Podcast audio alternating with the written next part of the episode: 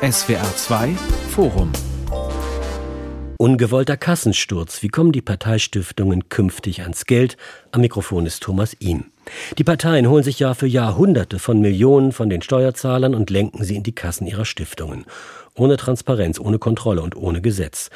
Das geht so nicht, sagte die AfD. Das Verfassungsgericht gab der Partei nun im Prinzip recht. Jetzt müssen die Parteien von der jahrzehntealten Praxis Abschied nehmen, die Geldvergabe im Hinterzimmer zu regeln. Ob am Ende auch die Erasmus Stiftung der AfD an den Geldtopf kommt, ist jetzt die spannende Frage. Und hier zu diskutieren im SWR2 Forum Robin Alexander, er ist der stellvertretende Chefredakteur der Welt und die Journalistin Fatina Kailani von der NZZ in Berlin. Sowie Professor Dr. Michael Koos, er ist Politikwissenschaftler an der Universität Lüneburg. Das Urteil des Bundesverfassungsgerichts vom 22. Februar hat es in sich. Damit die Parteistiftungen namens Adenauer, Ebert, Seidel, Böll, Luxemburg und Naumann künftig noch Geld erhalten, braucht es ein Gesetz. Und es ist nicht wenig Geld. Fast 700 Millionen Euro pro Jahr. Tendenz steigend. Herr Alexander, vermutlich haben viele Menschen dank dieses Urteils überhaupt erst einmal erfahren, wie gut die Stiftungen versorgt werden. Da hat der Fall der Erasmus Stiftung den Scheinwerfer auf ein Finanzgebaren gerichtet, das auch ohne die Erasmus Stiftung fragwürdig ist. Wie fragwürdig? Um das mal am Anfang zu fragen. Was da passiert ist, ist schon häufiger passiert. Das weiß niemand mehr, ist aber trotzdem so. Die Parteien haben sich das mit den Stiftungen wirklich sehr fein eingerichtet.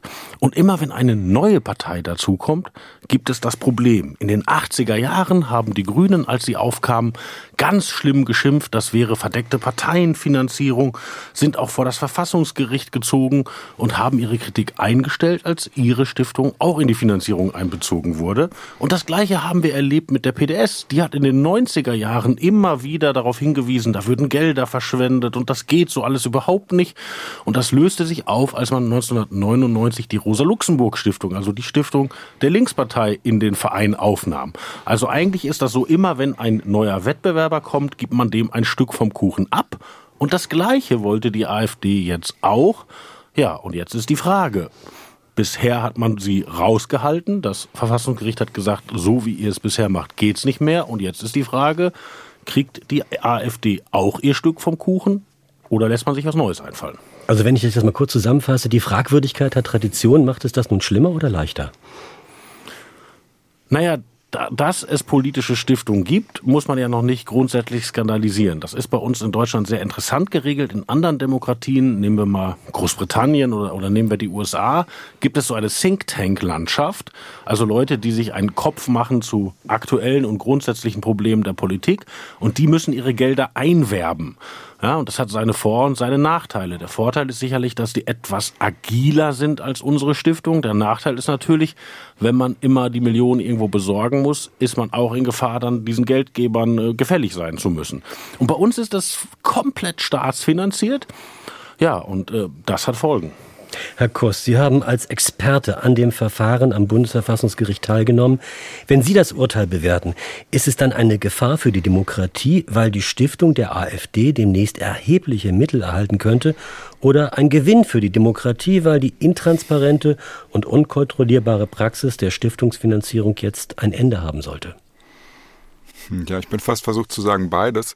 Ich würde erstmal Letzteres bejahen. Ähm, auf jeden Fall ein Gewinn aus dem Grund, den Sie genannt haben und noch weitergehend aus meiner Sicht deshalb, weil das Gericht von einer Praxis abgewichen ist, die es oft im Bereich der Parteienfinanzierung, die ja von der Stiftungsfinanzierung nochmal zu unterscheiden ist, angewendet hat, wo es schon mehr oder weniger die Rahmenlinien einer zukünftig verfassungskonformen Gesetzgebung vorgegeben hat. Und diesmal ist das ziemlich offen. Und da müssen die Parteien, wenn sie denn, ich gucke jetzt erstmal von denen aus, ja, wenn die Parteien äh, ein Interesse daran haben, die Desiderius Erasmus Stiftung draußen zu halten, da müssen sie schon jetzt sich sehr genau selbst Gedanken machen. Das finde ich sehr positiv. Die Gefahr, Ihre erste Frage, der DES, wie sie ja genannt wird, die ist jetzt einfach hypothetisch. Ne? Wir können nur von den wenigen Aktivitäten und Menschen, die da bisher sich, sich tummeln, Schlussfolgern. Und da wäre ich jetzt jedenfalls nicht völlig beruhigt, aber ich würde unterm Strich argumentieren, dass man das dann schon erstmal sehen muss, was zum Beispiel jetzt passiert, wo ja eine Teilauszahlung an die Erasmus Stiftung schon stattfindet. Aktuell gibt es durchaus personelle Überschneidungen, insbesondere zwischen diesem Institut für Staatspolitik beispielsweise einem schon ich mag immer diesen Rechtsextremismus-Begriff nicht so, aber der, der harten äh, rechten Rechten zuzuordnenden Think Tank-Institution und der Erasmus-Stiftung, die wurden dann so ein bisschen gekappt, als man gemerkt hat, A, man könnte vielleicht doch am Geld des Staates partizipieren und B, das könnte den Verfassungsschutz auf den Plan rufen. Wiefern diese Kappung eben strategisch war oder nicht, das sind genau die Dinge, die letztlich nur über Spekulation zu beantworten sind. Ich würde mich da jetzt auf keinen Fall zurücklehnen, aber auch nicht so sofort äh, schreien Extremisten. Ja, wir können ja die Spekulation im weiteren Verlauf noch ein bisschen austesten. Nur noch mal kurz der Hinweis, wenn wir DES sagen, dann steht das für Desiderius Erasmus Stiftung, kurz DES oder DES. Frau Kailani, Sie sind ja nun Journalistin und Juristin. Dieses Urteil wurde in den Nachrichten des Tages als ein Teilerfolg für die AfD gewertet. Die anderen Parteien wollten der rechten Partei die Tür vor der Nase zu knallen und jetzt hat die AfD einen Fuß in der Tür. Kann man das nur einen Teilerfolg nennen oder ist das schon eher ein richtiger Erfolg, juristisch oder politisch? Ja, also juristisch betrachtet kann man das natürlich so formal sehen und sagen, ja, es ist ein Teilerfolg, weil die AfD eben nicht alles bekommen hat, was sie beantragt hat. Die allermeisten Anträge, die sie gestellt hat, erst waren es zehn, dann wurde es ausgebaut auf zwölf, die wurden auch nochmal umformuliert und so. Das meiste wurde abgewiesen, aber sie ist eben durchgedrungen mit einem und einem wesentlichen Punkt, dass sie nämlich in dem Haushaltsgesetz von 2019 in ihrem Recht auf Chancengleichheit verletzt wurde und zwar einfach durch Nichtbeachtung, also indem man die halt nicht bedacht hat. Und das ist ein Eingriff und äh, für diesen Eingriff äh, braucht es ein Gesetz. Und das ist ein Erfolg, was die AfD darüber hinaus noch gekriegt hat, was sie eigentlich gar nicht haben wollte und was auch kein anderer haben wollte, ist diese Notwendigkeit, dass es jetzt, also ein bisschen wie die Kraft, die das Böse will und das Gute schafft, ne? weil sie wollte eigentlich nur in dem Sinn das Böse, dass man sie mitspielen lässt. Genau wie Herr Alexander gesagt hat, dass die anderen sie reinlassen und ihnen was vom Geld abgeben. Und geschafft hat sie jetzt aber, dass dieses Gesetz kommen muss, was ja seit Jahrzehnten nicht vorhanden ist und was aber diskutiert wird. Und jetzt wird es interessant sein, äh, zu gucken, wie dieses Gesetz ausgestaltet wird. Wir haben es ja bei diesem Thema wie so häufig mit verschiedenen Aspekten zu tun. Da ist einmal die Frage, ob und wie die AfD und ihre Erasmus-Stiftung von Steuermillionen profitieren soll. Die weitergehende Frage wäre dann also, wie das System der Finanzierung überhaupt geregelt werden kann, nachdem die Parteien es jahrzehntelang versäumt haben, hier für Transparenz zu sorgen. Während die Ausgestaltung eines zukünftigen Gesetzes noch einigermaßen wolkig ist zum Zeitpunkt jetzt, ist der Sieg oder der Teilerfolg der AfD schon jetzt sehr konkret. Reden wir also zunächst einmal über die AfD und über ihre Erasmus-Stiftung. Ist es für Sie vorstellbar, dass die AfD-nahe Stiftung demnächst mit Steuergeldern politische Arbeit im Sinne der AfD macht? Ist das wahrscheinlich? Offene Frage. Zumindest Wer will mit zuerst? dem Geld, das 2019, Moment, wer, wenn ich... Wer hat angefangen? Herr Kuss, Sie waren es, oder? Ja, ähm, ne, zumindest äh, mit dem Geld, das für 2019, wie Frau Kailani ja gerade sagte, schon ausgezahlt wird, äh, wird sie das natürlich tun. Und ich glaube nicht, dass da jetzt Workshops für gendergerechte Sprache angeboten werden werden, sondern eben genau wie Sie gesagt haben, Bildungsarbeit im Sinne der äh, Einstellung der Ideologie der AfD geleistet werden wird. Alles Weitere, glaube ich, wird sich zeigen. Ob es eben auch für spätere Jahre und auch zukünftig Geld geben wird, ist unklar. Aber diese Summe, die das Gericht der AfD zuerkannt hat, die wird fließen. Ich sehe da keinen Grund, warum das nicht der Fall sein sollte. Oder sieht das jemand in der Runde anders? Na, ich kann mir schon vorstellen, dass die Parteien versuchen werden zu verhindern, dass die AfD-Stiftung dieses Geld jemals bekommt. Auch durch die mhm. Ausgestaltung dieses machen? Gesetzes. Das ist tatsächlich eine schwierige Frage. Also es, das Gericht hat ja gesagt, es ist durchaus denkbar, wenn dieses Gesetz kommt, dass man da Kriterien aufstellt. Also wir hatten ja hier dieses mit dem Haushaltsgesetz von 2022, wo man eben zum ersten Mal durch die, versucht hat, über so einen Haushaltsvermerk die AfD auszuschließen, mhm. mit dem Argument, äh, die wären nicht verfassungstreu. Das kann in so einem Gesetz natürlich materiell geregelt werden, aber das wird natürlich interessant, wie das begründet wird und auch dagegen wird sich die AfD ja sicherlich wehren. Deswegen wird ja auch erwartet, dass das nochmal wieder in Karlsruhe landet, früher oder später. Was wissen wir eigentlich genau über die Erasmus-Stiftung? Wir haben es hier ja mit dem üblichen Phänomen von Selbstwahrnehmung und Fremdzuschreibung zu tun. Da pendeln dann die Urteile zwischen verfassungstreu und verfassungsfeindlich. Also, wie schätzen Sie die AfD-nahe Stiftung ein? Wenn ich darauf antworten darf, ich finde schon den Namen äh, wirklich seltsam. Also Erasmus von Rotterdam heißt der ja eigentlich, ne? Also so wird er normalerweise benutzt. Und das Rotterdam haben die irgendwie weggelassen von der AfD. Und das ist ja ein Intellektueller, der eine Zeitgenosse von Martin Luther war. Und eigentlich steht ja Martin Luther für das Deutsche, die Übertragung der Bibel ins Deutsche und äh, sozusagen seine Urvater der deutschen Nation. Und Erasmus von Rotterdam steht für das Lateinische als paneuropäische Sprache und fürs Katholische und eigentlich dafür einen ganz anderen Ansatz. Also das ist schon, die, die Namensgebung ist schon drollig. Und sie haben sich ja auch über die Namensgebung ein bisschen gestritten und einige wollten die Stiftung auch Stresemann Stiftung nennen, was nun auch seltsam ist, weil Stresemann war ja nun der Politiker, der an, an, an der frühen Versöhnung mit Frankreich äh, leider erfolglos arbeitete und Völkerbund und so weiter.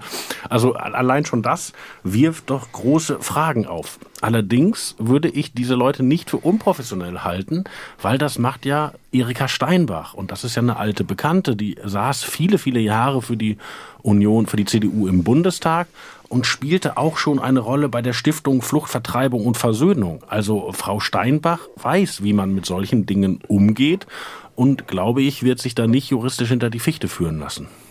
Ich habe mir mal die Mühe gemacht und mir den YouTube-Kanal der Erasmus Stiftung angeschaut. Ein Vortrag von Erika Steinbach, der Vorsitzenden, über politische Stiftungen hat in knapp einem Jahr nicht einmal 500 Zuschauer gefunden.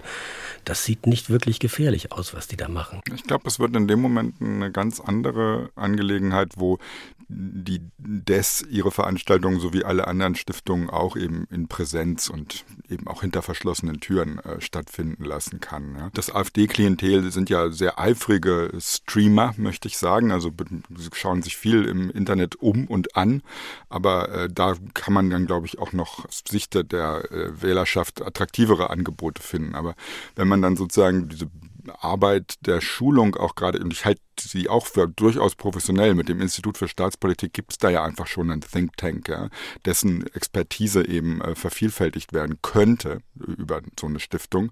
Und deshalb glaube ich, dass man da dann eben wirklich sowas wie Kaderschulung machen kann. Und da braucht man eben was anderes dafür, glaube ich, als Format, als so ein YouTube-Video. Das sicherlich. Aber das machen die anderen ja auch alle. Das läuft dann wieder unter dem Begriff Chancengleichheit, oder? Ja, äh, ja, auf jeden Fall. Und da kommen wir genau zu dem, was Frau Kalani sagte. Ne? Die Diskussion ist eben in diesem Gesetz, diesem Stiftungsgesetz, was da zu verfassen ist, eben auch Grundsätze festzulegen, die demokratische politische Bildung, um die soll es sich ja handeln, von undemokratischer unterscheiden sollen. Und das, bei der Bildungsfrage der Stiftungen haben wir es eben mit einem anderen Feld zu tun, würde ich argumentieren, als bei der Frage der Parteien und des politischen Wettbewerbs. Ja? Da geht es hoch her. Auch wenn die AfD weitestgehend vom Verfassungsschutz beobachtet wird, gibt es es bis auf weiteres keinen Grund, ihr irgendwelche Gelder vorzuenthalten, weil sie ja nicht verboten ist. Aber bei der Bildung, bei der politischen Bildung äh, hängt die Latte sozusagen ein bisschen höher. Da reicht es nicht, sagen, nicht beobachtet zu werden, sondern da müssen auch Grundsätze eingehalten werden, die es nun in diesem Gesetz so zu definieren gilt, dass man eben entscheiden kann. Und da stimmt Frau Kalani auch da vollkommen zu. Am Ende wird das in Karlsruhe entschieden werden, ob die Erasmus Stiftung eben wirklich partizipiert oder nicht. Herr Kurs hat jetzt schon mehrmals dieses Institut für Staatspolitik, diese Denkfabrik der AfD genannt, eine Institution am Ort namens Schnellroda angesiedelt. Ja, das scheint im Augenblick tatsächlich so ein bisschen die weiche Stelle zu sein. Ansonsten ähm, sichert sich die Stiftung zumindest auch auf ihrer Internetseite gegen alle Seiten ab. Da steht viel von Verfassung und von Treue die Rede und auch von Hannah Arendt wird was zitiert. Das klingt also wirklich äh, wie der demokratische Musterschüler und das hat wahrscheinlich auch seinen Sinn und sein System. Ob es ehrlich gemeint ist oder Tarnung, wer weiß es so genau. Aber es hat zweifellos die Funktion, sich abzusichern gegen Angriffe anderer Parteien und gegen den Vorwurf der Verfassungswidrigkeit. Und die Frage ist ja nun, wie kann denn die AfD diese Anerkennung ihrer Stiftung durch das höchste deutsche Gericht, wie kann sie die jetzt politisch nutzen? Wie kann dieser Hebel auch politisch wirksam gemacht werden? Na, zu hoch würde ich das nicht hängen. Also, weil ähm, die Argumente gegen die AfD muss man ja jetzt nicht im, in diesem juristischen Unterholz suchen. Da reicht es zum Beispiel äh, die Rede von Herrn Kupala äh, in dieser Woche nach der Regierungserklärung von Olaf Scholz zum Thema Ukraine und so weiter anzuhören. Also da, da ist ja an, an Mangel an Argumenten gegen die AfD gibt es ja nicht. Aber tatsächlich ist das wirklich eine, ein Problem für die Etablierten, weil die müssen ja jetzt Kriterien einführen, Was ist Ihrer Meinung nach äh, noch auf dem Boden der Verfassung und was ist nicht auf dem Boden der Verfassung? Und bisher wurde alles, was diese Stiftungen, die es schon gibt, an Bildungsarbeit machen, äh, sehr freihändig durchgewunken. Also ich gebe Ihnen mal ein Beispiel. Ich bekomme aus äh, seltsamen Gründen seit äh, immer schon den Prospekt zugesandt der Rosa-Luxemburg-Stiftung Berlin, die mit dem Verein Helle Panke arbeitet. Und die machen in dieser Woche eine Veranstaltung zur Ukraine. Und die ist so angekündigt, ich zitiere mal, klar ist nur, dass es um eine neue Stufe im Wettbewerb der Systeme geht, in dem die USA den Ton angeben und die Wirtschaft als Waffe dient. Russland soll als geopolitischer Akteur ausgeschaltet werden. Und wenn man sich dann die Referentin anguckt, die heißt Professor Dr. Christa Luft. Das war die letzte Wirtschaftsministerin der DDR die auch einen schönen äh, Staatspreis in der DDR bekam und eine weniger schöne Stasi-Akte hat. Also ich glaube, wenn man da hingeht und sich das anhört in diesem äh, Seniorenclub, dann könnte man auch dazu kommen, dass da vielleicht nicht alles von aus jeder Perspektive auf dem Boden des Grundgesetzes stattfindet, um das nur anzudeuten. so. so, und das Problem ist natürlich jetzt, wenn man eine Regel für die AfD macht, muss man ja die Regel für alle Parteien machen. Und dann wird man auch nach links genau hinschauen müssen. Das, das ist wird ja auch mal eine schöne Aufgabe sein für uns Journalisten, wirklich mal an sowas teilzunehmen. Denn es gibt natürlich schon, da bin ich echt verfassungsliberal bis zum Anschlag, das Recht, Unsinn zu reden, hat ja auch jeder. Und ähm, wenn man also über die Erasmus-Stiftung hört, ja, da sitzen Verschwörungstheoretiker und Corona-Leugner. Ja, das ist aber in Ordnung. Die dürfen ja ihr Zeug auch ja, aber. Ich, ich persönlich möchte sie nicht bezahlen dafür. Das Klar, das ist dann links wie rechts. Äh, das ist sowieso die große Frage. Wofür wollen wir eigentlich bezahlen? Weil das ja immerhin 700 Millionen sind.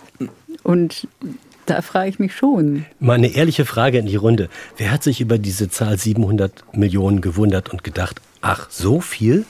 Ja, habe ich. Ja? Ja, ich auch. Na, ich glaube, das sind ja insgesamt 660 Millionen und die kommen aus verschiedenen Töpfen. 96. Also worum, ja, also worum es jetzt in Karlsruhe ging, waren ja diese globalen Mittel, mhm. aber die machen ja zum Beispiel auch Stipendien und was die machen, ist Auslandsarbeit. Und da muss man auch mal sagen, da wird sehr gute Arbeit gemacht. Also es ist sehr regional unterschiedlich, aber es gibt oft in Ländern, in denen sonst die deutschen Botschaften es schwer haben, es auch eine freie Presse schwer hat, da kann es sehr, sehr segensreich wirkende Regionalbüros, zum Beispiel der Konrad-Adenauer-Stiftung oder der Heinrich-Böll-Stiftung geben. Das ist sehr punktuell, da gibt es auch andere, die weniger erfolgreich sind, aber da wird schon etwas, das ist ja dieser seltsame das seltsame Doppelgesicht dieses Stiftungswesens bei uns. Nach innen sollen sie sozusagen demokratische Bildung machen, aber sie sollen auch die Demokratie im Ausland fördern. Und das gelingt punktuell auch richtig gut. Ich glaube, es gibt am Ende, um nochmal auf Ihre Ausgangsfrage zurückzukommen, es gibt am Ende zwei Maßschnüre, an, an derer man die demokratischen von den undemokratischen Stiftungen beziehungsweise Verwendungen von Globalmitteln, um die es ja in der Tat geht, unterscheiden kann. Der eine Erklären Sie nochmal ganz kurz den Begriff Globalmittel. Das ist so eine Art Grundfinanzierung, ja, aber wahrscheinlich nur genau. so etwa ein Drittel der Gelder, die Sie insgesamt bekommen. Sogar noch ein bisschen weniger. Also es sind so 20, 25 Prozent je nach Stiftung. Die Gelder sind so ein bisschen zur freien bildungspolitischen Verwendung, wohingegen die anderen in der Regel gebunden sind, sei es für die Auslandsarbeit, sei es für die begabten Förderungswerke. Mit den globalen Mitteln kann man eben Bildungsarbeit sei es über längere Zeiträume mit festen Formaten oder eben mit Ad-hoc-Veranstaltungen finanzieren und eben die Ideologie der nahestehenden Partei, wie es dann ja in der offiziellen Terminologie heißt, unterfüttern, ausbuchstabieren, je nachdem. Und will man nun bei dieser Bildungsarbeit unterscheiden, was demokratisch ist und was nicht, was möglicherweise eben in diesem Stiftungsgesetz jetzt die große Aufgabe sein wird, gibt es, glaube ich, zwei Maßschnüre, die man anlegen kann. Die eine aktuell favorisiert zu werden scheint, ist die freiheitlich-demokratische Grundordnung. Da kommen wir dann eben schnell mit dem Extremismusbegriff und sind eben genau wie Alexander das gerade dargelegt hat, auch schnell bei dem sogenannten Hufeisen, wo sich dann eben die beiden ideologischen Gegenpole quasi eigentlich treffen. Ja, da ist dann auch die Stiftung der Linkspartei, zumindest kann man hinterfragen, äh, deren Bildungsarbeit. Ein anderer Ansatz, der von, ich glaube, von Compact vorgeschlagen worden ist in der Debatte, ist der über eigentlich Artikel 1 des Grundgesetzes zu gehen, eben die Menschenwürde, die man dann eben in Richtung Diskriminierung, Schrägstrich Rassismus äh, auslegen würde.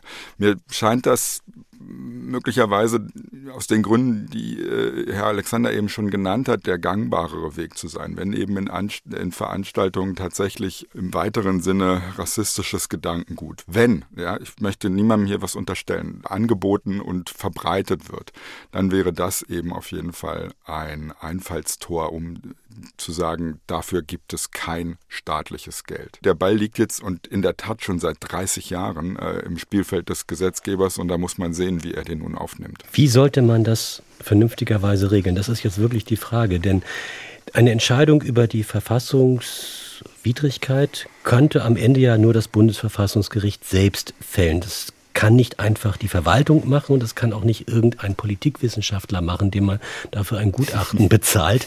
Und äh, der Weg zum Bundesverfassungsgericht steht der AfD ja immer wieder offen.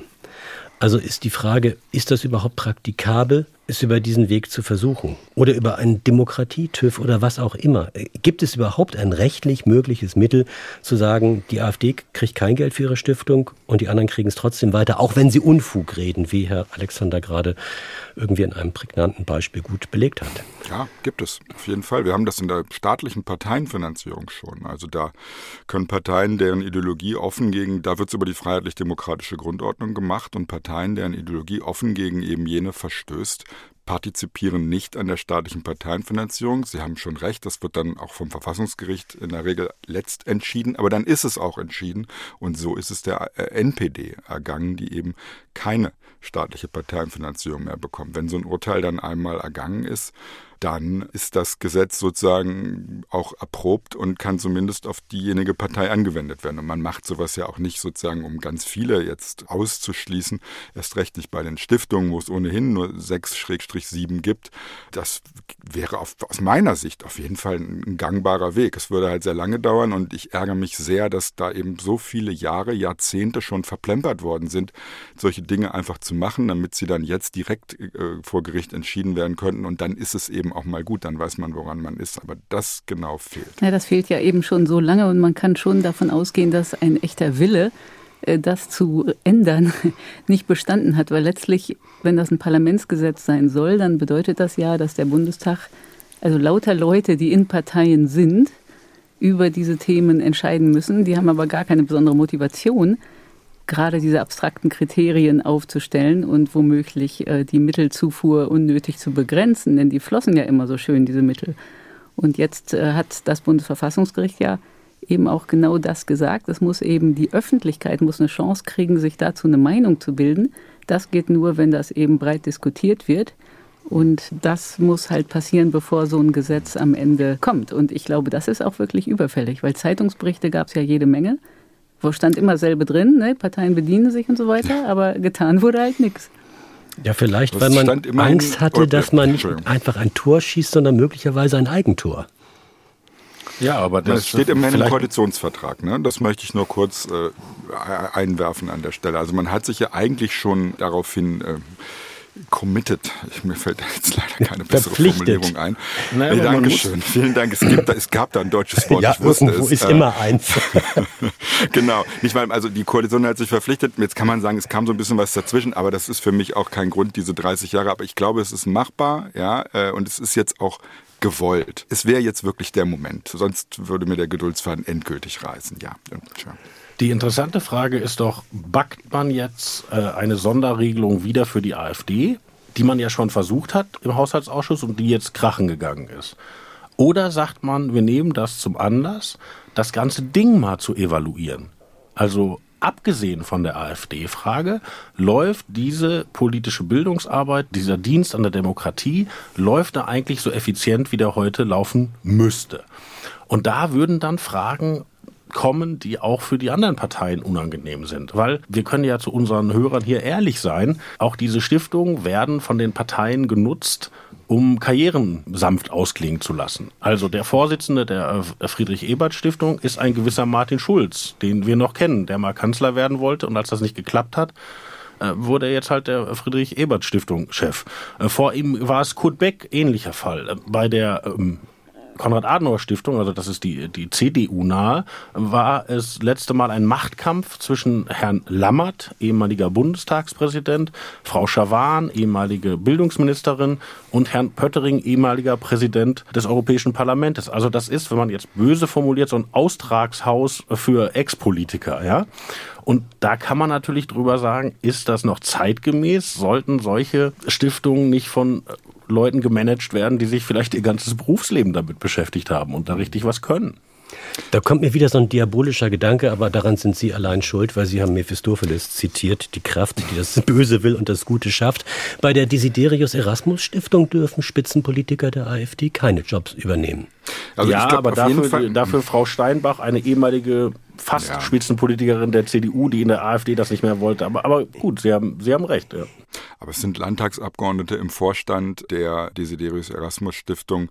Und äh, es gibt nur die Böll Stiftung, bei der tatsächlich keine aktiven und nur weniger als ein Viertel ehemalige Parteipolitiker im, im Vorstand, das einzige Gremium, das man sich ohne massiven Aufwand mal anschauen kann, vertreten sind. Aber ich lese das Urteil des Bundesverfassungsgerichts auch so, dass es da schon einen Fingerzeig darauf gibt, dass man in dem Moment, wo man Kriterien definiert, nach denen man eben aus der Finanzierung ausgeschlossen werden kann, die Nähe zur Partei nochmal deutlich runterfahren muss. Also ich glaube, die Parteien sollten wahrgenommen haben, dass sie nicht mit einem neuen Stiftungsgesetz nach Karlsruhe, wohin die Reise ohnehin gehen wird, gehen können, in dem äh, alles so bleibt, wie Herr Alexander das gerade beschrieben hat. Und dieses Austragshaus muss zumindest äh, ein bisschen abgetragen werden. Ja, äh, bei den anderen Stiftungen sind es drei Viertel der Mitglieder Mitglieder in den Vorständen, die ehemalige Parteipolitiker sind und sehr unfreiwillig äh, gibt einen Zeitartikel, ich glaube der letzten Woche, ganz gut preis, dass Andreas Röder, der Historiker aus äh, Mainz, der ein bisschen die Wertekommission, glaube ich, der Union äh, gerade leitet, mal versucht hat, gegen den Kurs äh, Angela Merkels in, in, in der Vorstandssitzung der Adenauer Stiftung, wo er nämlich auch Mitglied ist, zu wettern und den Kurs der CDU ein bisschen äh, wieder in eine etwas konservativere, ihm genehmere Richtung zu drängen. Daran sieht man schon, dass in diesen Vorständen möglicherweise, Überraschung, äh, tatsächlich auch Parteipolitik getrieben wird. Und das Nochmal wird so nicht weitergehen können. Ich glaube, da hat das Gericht äh, den Parteien ein bisschen die Instrumente gezeigt und sie, sollten daraus lernen. Ähm, mein Optimismus ist gedämpft, aber auch nicht abwesend. Ungewollter Kassensturz. Wie kommen die Parteistiftungen künftig ans Geld? Unser Thema hier im SWR2 Forum mit Professor Dr. Michael Koos, mit Fatina Kailani und Robin Alexander. Ja, das Bundesverfassungsgericht, das hat jetzt in diesem Urteil und kurz zuvor in einem anderen Urteil zur Parteienfinanzierung eine ja, vielleicht ungewohnte Strenge gezeigt gegenüber den Parteien. Sind die Verfassungsrichter etwas misstrauischer, etwas ungnädiger geworden als früher, Frau Kailani? Tja, ob es strenger war als früher, das könnte ich jetzt gar nicht mal so sagen, aber auf jeden Fall haben sie in dem äh, Parteienfinanzierungsurteil, was kurz vorher ergangen ist, da gibt es ja immerhin ein Gesetz. Ne? Da gibt es diese Obergrenzen und da haben sie eben dann doch klargestellt, also ihr könnt euch da nicht einfach so bedienen. Das war damals noch die Große Koalition, die hatte 25 Millionen Euro draufgeschlagen ohne eigentlich genau zu sagen, wieso. Also war so ein bisschen wolkig. Ja, die Digitalisierung macht das erforderlich, weil wir jetzt auf den sozialen Medien irgendwie präsent sein müssen. Also das hat dem Gericht nicht gereicht. Und ähm, deswegen wurde das Gesetz auch kassiert. Die Parteien waren da, glaube ich, auch schon darauf vorbereitet. Die sagten nämlich hinterher alle, ja, wir haben das Geld auch gar nicht ausgegeben, weil wir uns schon mal sowas gedacht haben. Und ähm, ich finde aber zu dem äh, Parteistiftungsurteil ist es nochmal ein Unterschied, weil hier gibt es ja gar kein Gesetz. Es gibt auch keine Deckelung. Bei den Parteien gibt es ja diese Deckelung, es gibt diese Obergrenze, die absolute Obergrenze, es gibt die relative Obergrenze.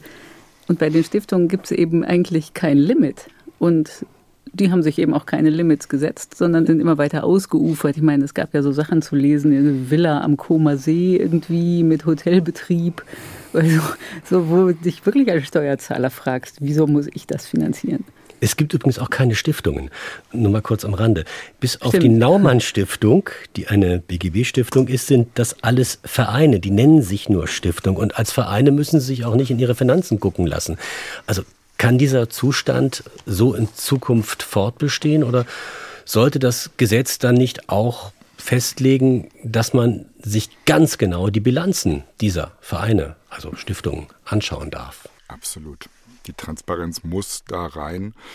Man kann es nachvollziehen, darauf ziehen die Stiftungen sich immer zurück, aber es ist sehr kompliziert. Man muss die Jahresberichte wälzen und die aussagekräftigste Quelle ist ironischerweise eine kleine Anfrage der AfD-Fraktion, in der dann eben tatsächlich auf die Nachkommastelle die Summen, die in den einzelnen Töpfen, die wir ja schon angesprochen haben, geflossen sind, zu sehen sind. Und daraus liest man ab, dass die Mittel eben so gestiegen sind, dass selbst eine Partei wie beispielsweise die SPD, die jetzt elektoral in den letzten Jahren, Jahrzehnten doch eher gebeutelt gewesen ist, es geschafft hat, seit 2005 die Zahl ihrer Mitarbeiter bei der Ebert Stiftung nochmal um 13 Prozent zu erhöhen, ja, obwohl das ein permanenter Sinkflug ist an Anteilen, Stimmenanteilen, die einfließen in die Bemessung der Mittel, sind die einfach in dem Maße erhöht worden. Das heißt, man kriegt kein Stück von der Torte, wie vorhin gesagt wurde, sondern die Torte wird wirklich immer größer gebacken quasi.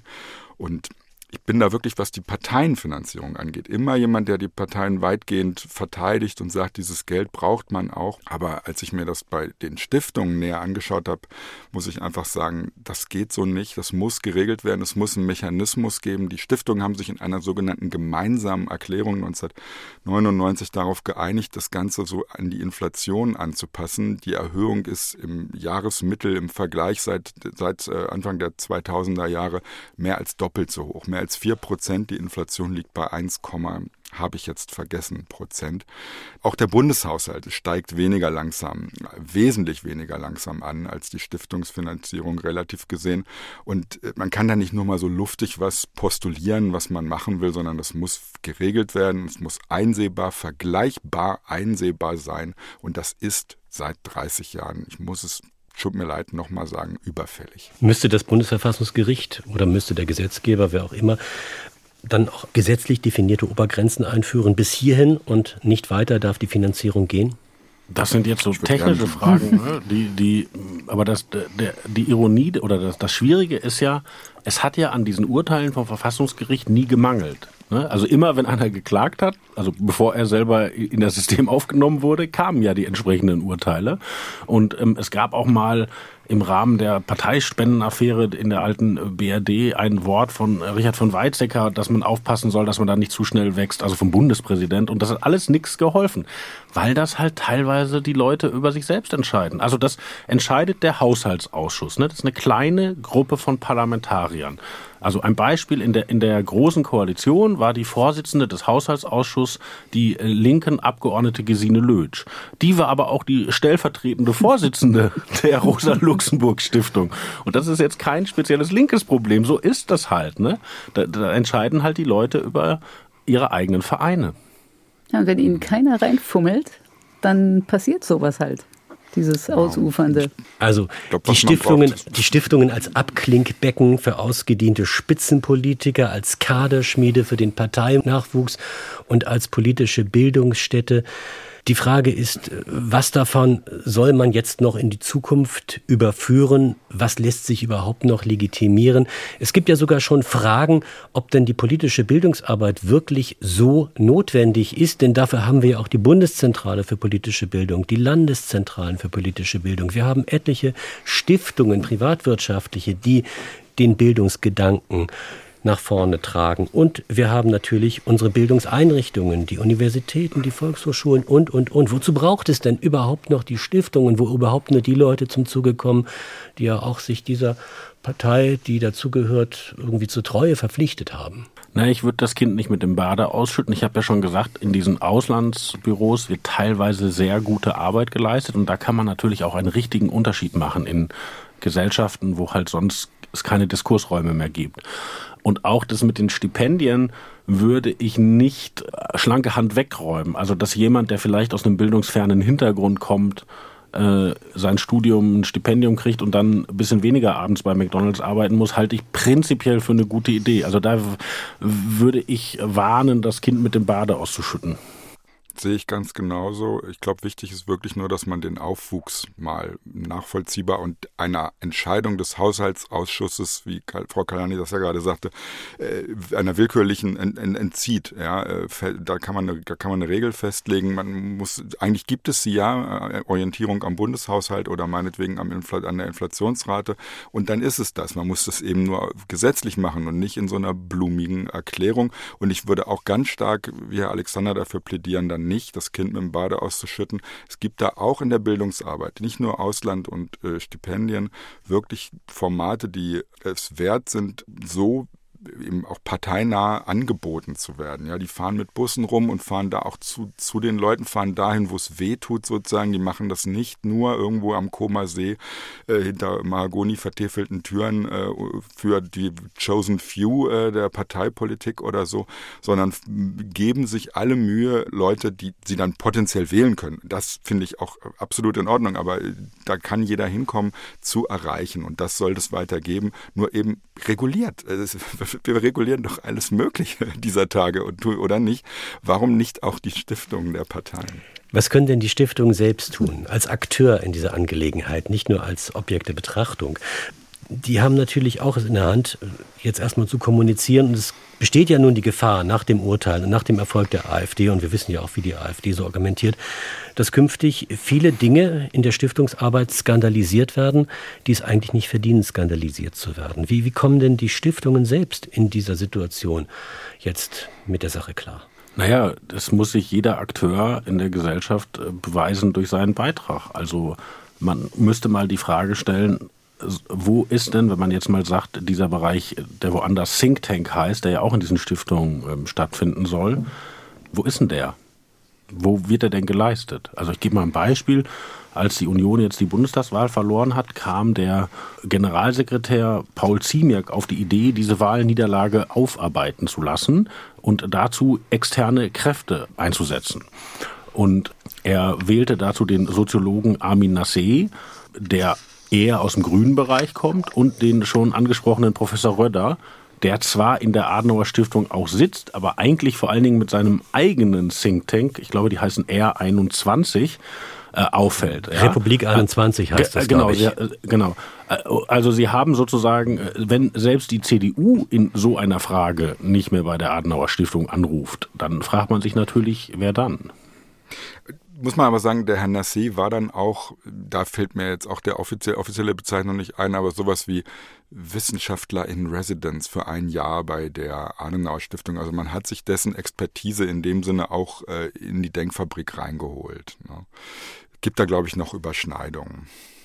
Frau Kailani, wie sehen Sie denn die Zukunft der Stiftungen? Tja, schwer zu sagen. Also wenn es jetzt so ein Gesetz äh, geben muss, was als Ergebnis einer sozusagen gesellschaftlichen Debatte entstehen soll, ähm, dann glaube ich schon, wie Herr Alexander auch gesagt hat, dass so eine Evaluation dessen, was geleistet wurde und wird, äh, nötig ist.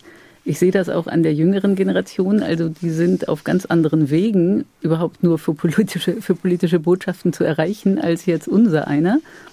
Sehen Sie denn einen Zeithorizont innerhalb dessen, dass jetzt alles geschehen muss? Also auch das kennt man ja, dass das Bundesverfassungsgericht eine Hürde, eine Latte, ein, eine Aufgabe vorgibt und dann will keiner drüber springen und man lässt die Sache wieder verstreichen. In der Stiftungsangelegenheit hat man ja große Erfahrung darin, Fristen verstreichen zu lassen. Also, ähm Aber diesmal tut's weh, ne? wenn sie das tun. Also zumindest ihren, würde es ihre eigene Rhetorik massiv konterkarieren, äh, weil sie ja eigentlich die Desiderius Erasmus Stiftung äh, nicht partizipieren lassen wollen. Jetzt muss, muss, da wird man mindestens äh, inkonsequent und das könnte dann auch medial wehtun. Je linker eine Partei, würde ich sagen, desto mehr. Und das müsste eigentlich die Ampel ernst nehmen. Aber ich war immer mal optimistisch und bin eines Besseren belehrt worden. Deswegen sage ich das mit aller Vorsicht. Ich würde gerne auf eine Falle hinweisen, auf die äh, die Ampel, glaube ich, gerade zusteuert. Weil die haben ja in Reaktion auf dieses Urteil nicht das getan, was wir hier eigentlich alle drei gerade eingeklagt haben, also eine große Reform, sondern die haben in der Richtung argumentiert, dass man doch wieder so eine Ausschlussklausel bastelt für die AfD. Und da wird dann mit dem Bekenntnis zur freiheitlich-demokratischen Grundordnung operiert. Nun gibt es aber noch weitere Geldmittel des Staates, die breit verteilt werden und die laufen unter der Kampf gegen Rechts und Demokratieförderung. Und da hat sich ja schon die letzte Bundesregierung darauf festgelegt, nicht mehr zu fragen, ob jemand auf dem Boden des Grundgesetzes steht. Also da gab es mal, das, das nannte man Extremismusklausel, das hatte äh, die, die CDU-Ministerin Christina Schröder eingeführt. Also wer Geld für den Kampf gegen rechts beantragen wollte, musste unterschreiben, dass er mit niemandem zusammenarbeitet, der nicht auf dem Boden der freiheitlich-demokratischen Grundordnung steht. Wo man jetzt erstmal sagt, hm, na klar, äh, wer sollte das nicht unterschreiben? War aber nicht so, weil diese Arbeit äh, wohl teilweise teilweise auch von Leuten gemacht wird, die sehr weit links stehen oder äh, Kooperationspartner haben, die noch weiter links stehen. Und tatsächlich ist das auf Initiative der SPD abgeschafft worden. Also sie können jetzt diese Gelder beantragen und gegen rechts kämpfen und müssen nicht unterschreiben, dass ihre Kooperationspartner auf dem Boden der freiheitlich-demokratischen Grundordnung stehen. So, und wenn man jetzt zurück zu den Stiftungen, ein Gesetz kontrolliert, dass die AfD unterschreiben soll, seid ihr für die freiheitlich-demokratische Grundordnung, was die sofort machen würden. Und dann würde man ihnen sagen, stimmt gar nicht. Gleichzeitig aber Linksleute hat, die das nicht unterschreiben wollen. Und man sagt denen, auch wenn ihr es nicht unterschreibt, dann glauben wir euch trotzdem. Das stelle ich mir zumindest in der Außenwirkung wackelig vor. Die Ampel hat, ich glaube, mindestens 30 Gesetzesprojekte im Augenblick in der Pipeline, wo man sich nicht einig wird. Und nun kommt auch noch dieses Stiftungsproblem hinzu. Ja, ich frage mich erstmal, äh, wie hoch die Motivation ist, da schnell zu einem Ergebnis zu kommen, weil es ja eben eine Selbstbefassung ist und eine Regelung eigener Angelegenheiten. Und bisher ist da ja gar kein Leidensdruck gewesen. Jetzt, ähm, dadurch, dass die AfD das jetzt erzwingt, ja, muss es geregelt werden. Das, über das Wie kann man sich noch lange streiten. Also im Grunde die Bottomline ist ja, man braucht Transparenz und man braucht Fairness im politischen Wettbewerb, also Chancengleichheit. Und diese beiden Sachen, die muss man in dieses Gesetz irgendwie reinkriegen. Und die Frage ist halt wie. Die kann ich aber auch nicht beantworten. Man muss sich nur mal einfach anschauen, wie die Mittel vergeben wurden bisher. Wir haben es angesprochen. Das läuft wirklich so, eine Stiftung, ich glaube, das geht drei um, lädt die anderen die sie für berechtigt hält, ein zu einem Gespräch. Das ist das sogenannte Stiftungsgespräch. Da kommen dann auf Wegen, die nicht ganz klar sind, Vertreter des Innenministeriums, die das Geld am Ende geben, wenn wir von den globalen Mitteln sprechen, ja, dazu. Die hören sich das an. Da wird gesagt, was man braucht. Das Innenministerium schreibt mit und dann geht das in die Haushaltsvorlage und wird dann im Haushaltsausschuss verabschiedet und gegebenenfalls nochmal erhöht. Da muss ich sagen, das hätte ich auch gern. Ja, dass ich irgendwo hingehe, sage, was ich haben will und dann schreibt sich das jemand auf und macht es dann so zu einem Gesetz. Das finde ich erstmal nett. Und grundsätzlich, ich kann diese Neigung dazu verstehen. Ich habe gesagt, in der Parteienfinanzierung sehe ich sehr, sehr viel Gutes und bei den Stiftungen würde es mir reichen, wenn es transparent und eben mit einem nachvollziehbaren Aufwuchs sozusagen versehen wäre. Aber man muss, und da kommt der Sarkasmus ins Spiel, man muss eben sehen, dass das Ganze seit 30 Jahren, seit den frühen 90er Jahren moniert wird, dass es sozusagen im rechtswissenschaftlichen, soweit ich als Politikwissenschaftler das überblicken kann, äh, in der Literatur völlig einhellig so gesehen wird, dass das einfach nicht geht, ja, dass es ein, eine Transparenz braucht in einem Stiftungsgesetz und dass das auch zivilgesellschaftlich mittlerweile, da gibt es ja eine Reihe von Akteuren, Transparency International, Lobby Control, äh, nicht alle von denen sind, sind wild gewordene Eiferer, beileibe nicht, ja, dass die das auch sachlich fordern, seit auch 20 Jahren. Und was ist passiert? Überhaupt nichts. Und das ist einfach bitter, finde ich. Ne? Letzte Frage an Robin Alexander. Und Sie sind ja ein Beobachter unserer Republik in vielen Bereichen. Und deshalb geht diese Frage jetzt auch über die Stiftung hinaus. Politiker, die sich so lange, so intensiv im Hinterzimmer wohlgefühlt haben, können die überhaupt noch ins Licht treten?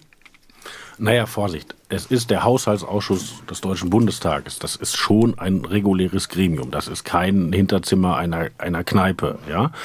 Und ich glaube, das muss jetzt sein und das ist ja auch interessant. Also die Leute, die sagen, äh, die AfD ist das Schlimmste und die dürfen so wenig sprechen wie möglich und so wenig vorkommen, die müssen jetzt entscheiden, ob sie ihre eigenen Einnahmequellen zurückfahren oder ob sie die behalten und dann aber in Kauf nehmen, dass die AfD auch welche kriegt. Das ist doch ein interessanter Zielkonflikt. Das war das SWR2 Forum zum Thema ungewollter Kassensturz. Wie kommen die Parteistiftungen künftig ans Geld? Es diskutierten in dieser Runde Robin Alexander, der stellvertretende Chefredakteur der Welt und die Journalistin Fatina Kailani von der NZZ sowie Professor Dr. Michael Koos, Politikwissenschaftler an der Universität Lüneburg. Die Gesprächsleitung hatte Thomas Ihm. Ihnen dreien herzlichen Dank für diese engagierte Diskussion und unseren Zuhörern danke fürs Zuhören.